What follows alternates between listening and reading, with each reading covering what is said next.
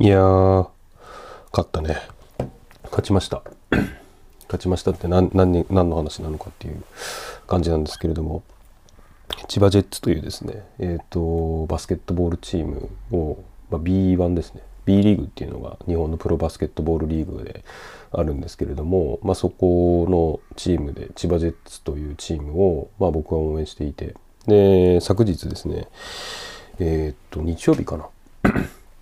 日曜日にあの天皇杯っていうサッカーとかでもねいろんなスポーツでもあると思うんですけれどもまああの全国一を決めるでなんか、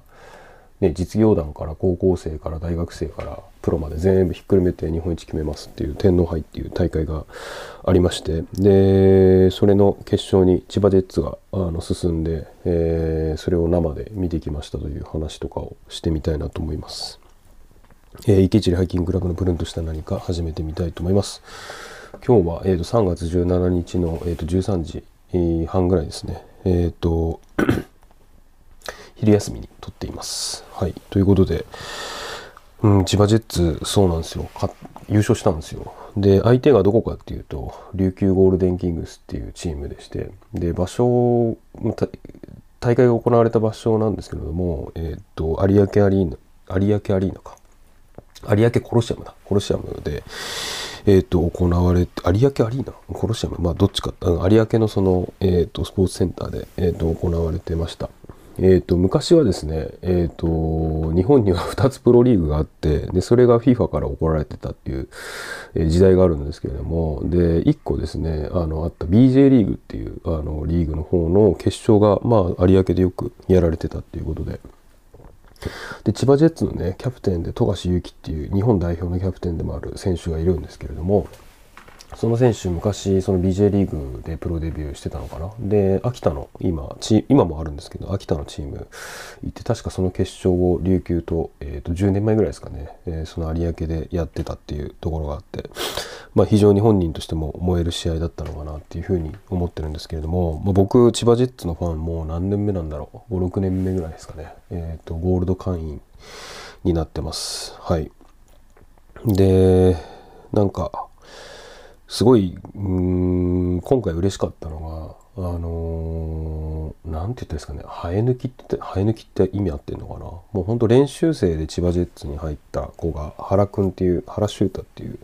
選手がいて。でまあバスケット選手としてはそんなに大きくはないんですけどもうほんと体が分厚くてあの筋肉だるまみたいな感じの体つきをしている選手で。でもともと国士舘大学だったかな。にいた子ででその時はね線が細かったらしいんですけどもうほんとスリーをバシバシ決めてあの点取るっていうスタイルの、えー、と選手だったんですけどやっぱ千葉ジェッツ練習生で入って、まあ、パス1個ミスしても怒られるっていう環境に身を置いてでまあなんかなかなか芽が出なかったっていうかなんか末っ子キャラみたいな感じでみんなに可愛がられながら、まあ、少しずつ少しずつ成長していってでまあなんかしばらくはですねそのオフェンスっていうよりかは、まあ、ディフェンスをすごい、えー、と力入れてで体を分厚くしてみたいな感じで、えー、と本人も努力して、えー、やっていたんですけれども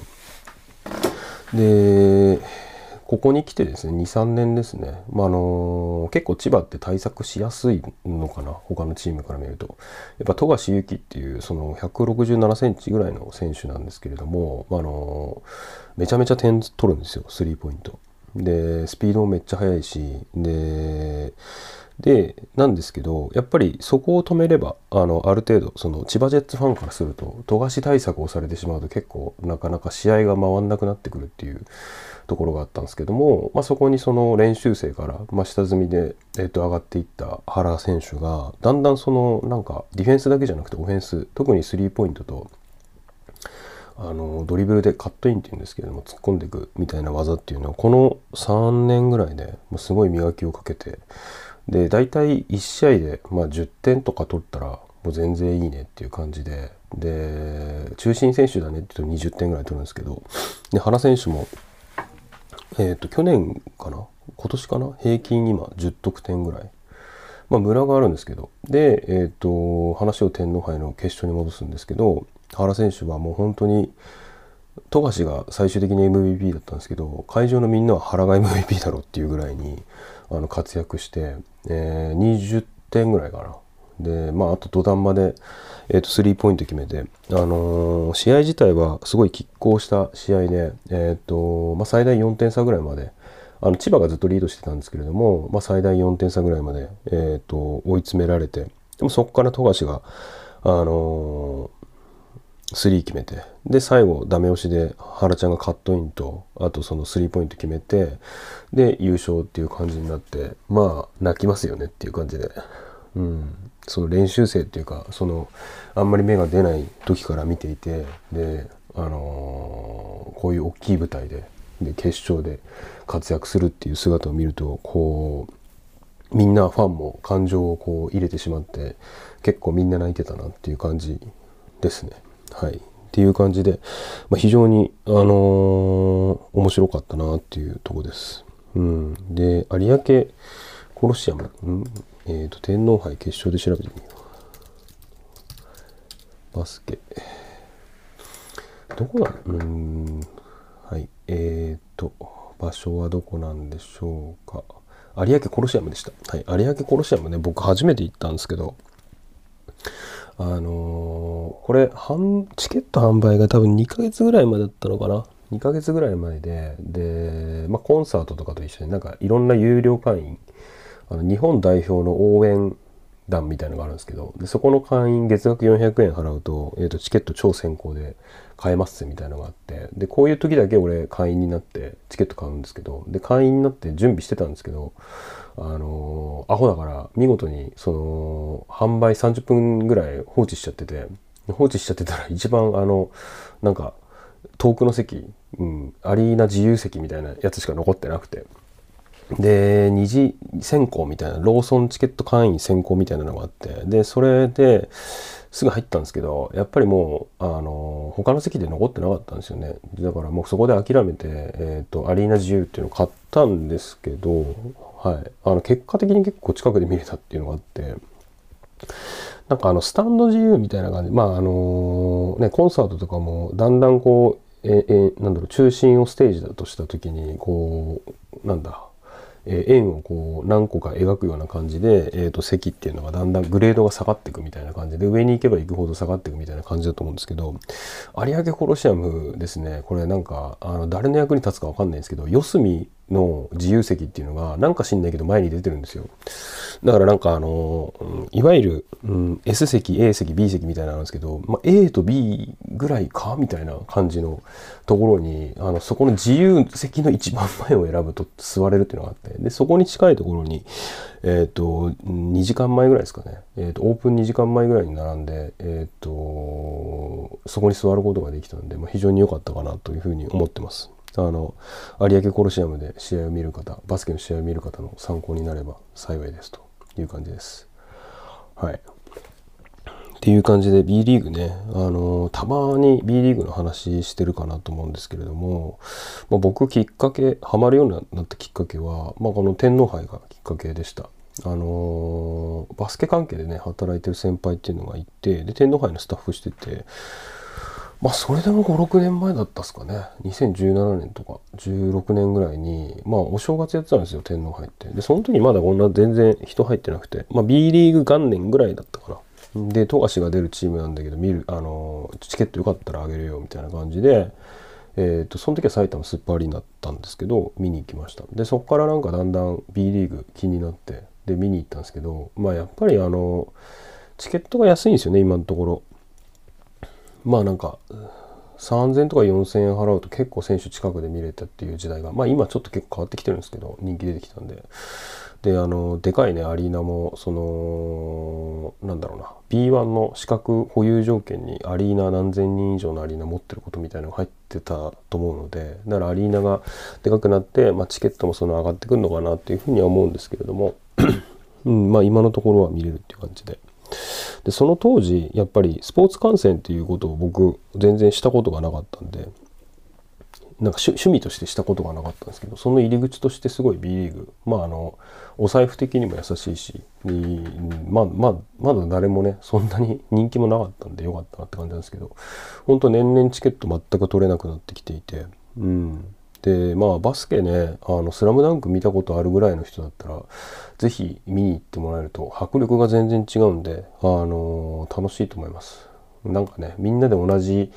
色のシャツ着て、えー、まあなんか応援するっていうのは、まあ、恥ずかしい部分もあるかもしれないんですけどでもなんかうーんなんだろう趣味としては結構いいかなとは思いますね。うん、やっぱりその1年の中でその推してるチームの、えーと、勝ったり負けたりっていうのを見るっていうのは、まあ、その生活に彩りが出るというか、うん、っていう感じがあるんでで選手のね最近だと YouTube とかでドキュメンタリーチックチックっていうかドキュメンタリーかで YouTube でそのチームのがどういうふうなことを考えて、えー、進んでいくかみたいなことも出してたりするんでよりそのなんか身近に感じやすいかなっていうところがあります。あとまあ他のプロ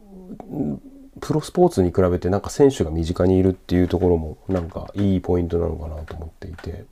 なんかその辺り、うん、もしあの気になる方はあの見てもらえればなっていうのと、まあ、試合行きたいっていう人がいればあのチケット取るんで一緒に行きましょうという感じです。はいそうっすね。で、まあ、ドキュメンタリーでちょっと思い出したんですけど、まあ、おすすめコンテンツじゃないんですが、あの大学バスケのドキュメンタリーで、まあ、CS パークっていう、まあ、ドキュメンタリーっていうか YouTube チャンネルがあの大学バスケのね、えー、とチャンネルがあるんですけどその中であの明星大学だっけ？えっ、ー、とっていうチームがあってですねそこはなんか大学ってスポーツのリーグってなんか1部2部3部みたいな感じで分かれてるんですけど2部にいるチームなのかな？チームででなんかそのうんなんだろうプロになるレベルとかっていうところをまあなんかリアリティ持って感じられるドキュメンタリーがあって、えー、とタイトルがですねえっ、と明星ストリートボール大学ドキュメンタリー。そう。あの なんでストリートボールかっていうとですねこの柴山監督っていう監督がやってるんですけども柴山さんだったかな？ちょっと今あんま覚えてないですけど。でこの人はあのストリートバスケのあの運営でサムシティっていうのがあるんですけど、まあ、そこの運営とかに携わってる人でその人がまあこう大学のバスケ教えてるみたいな 感じで。でまあ本当にまあ僕ねバスケ部に今も入っててでその大学の一部のレベルっていうのはもうなんかなんだろう普通の一般人からするともう異常な世界みたいな感じなんですけど。でその2部と1部のうんなんか狭間みたいなところっていうのをこう丁寧にえ、ー、となんか捉えているあの撮っているドキュメンタリーで なんかそのネットリックスとかでもねあのなんか専門学校かなんかのバスケでその大学に行くためのなんかそのアピールをしていくみたいなそういうバスケのドキュメンタリーあった気がするんですけどまあなんかそれに近い印象をあの覚えました。で実際にその2部の中のこの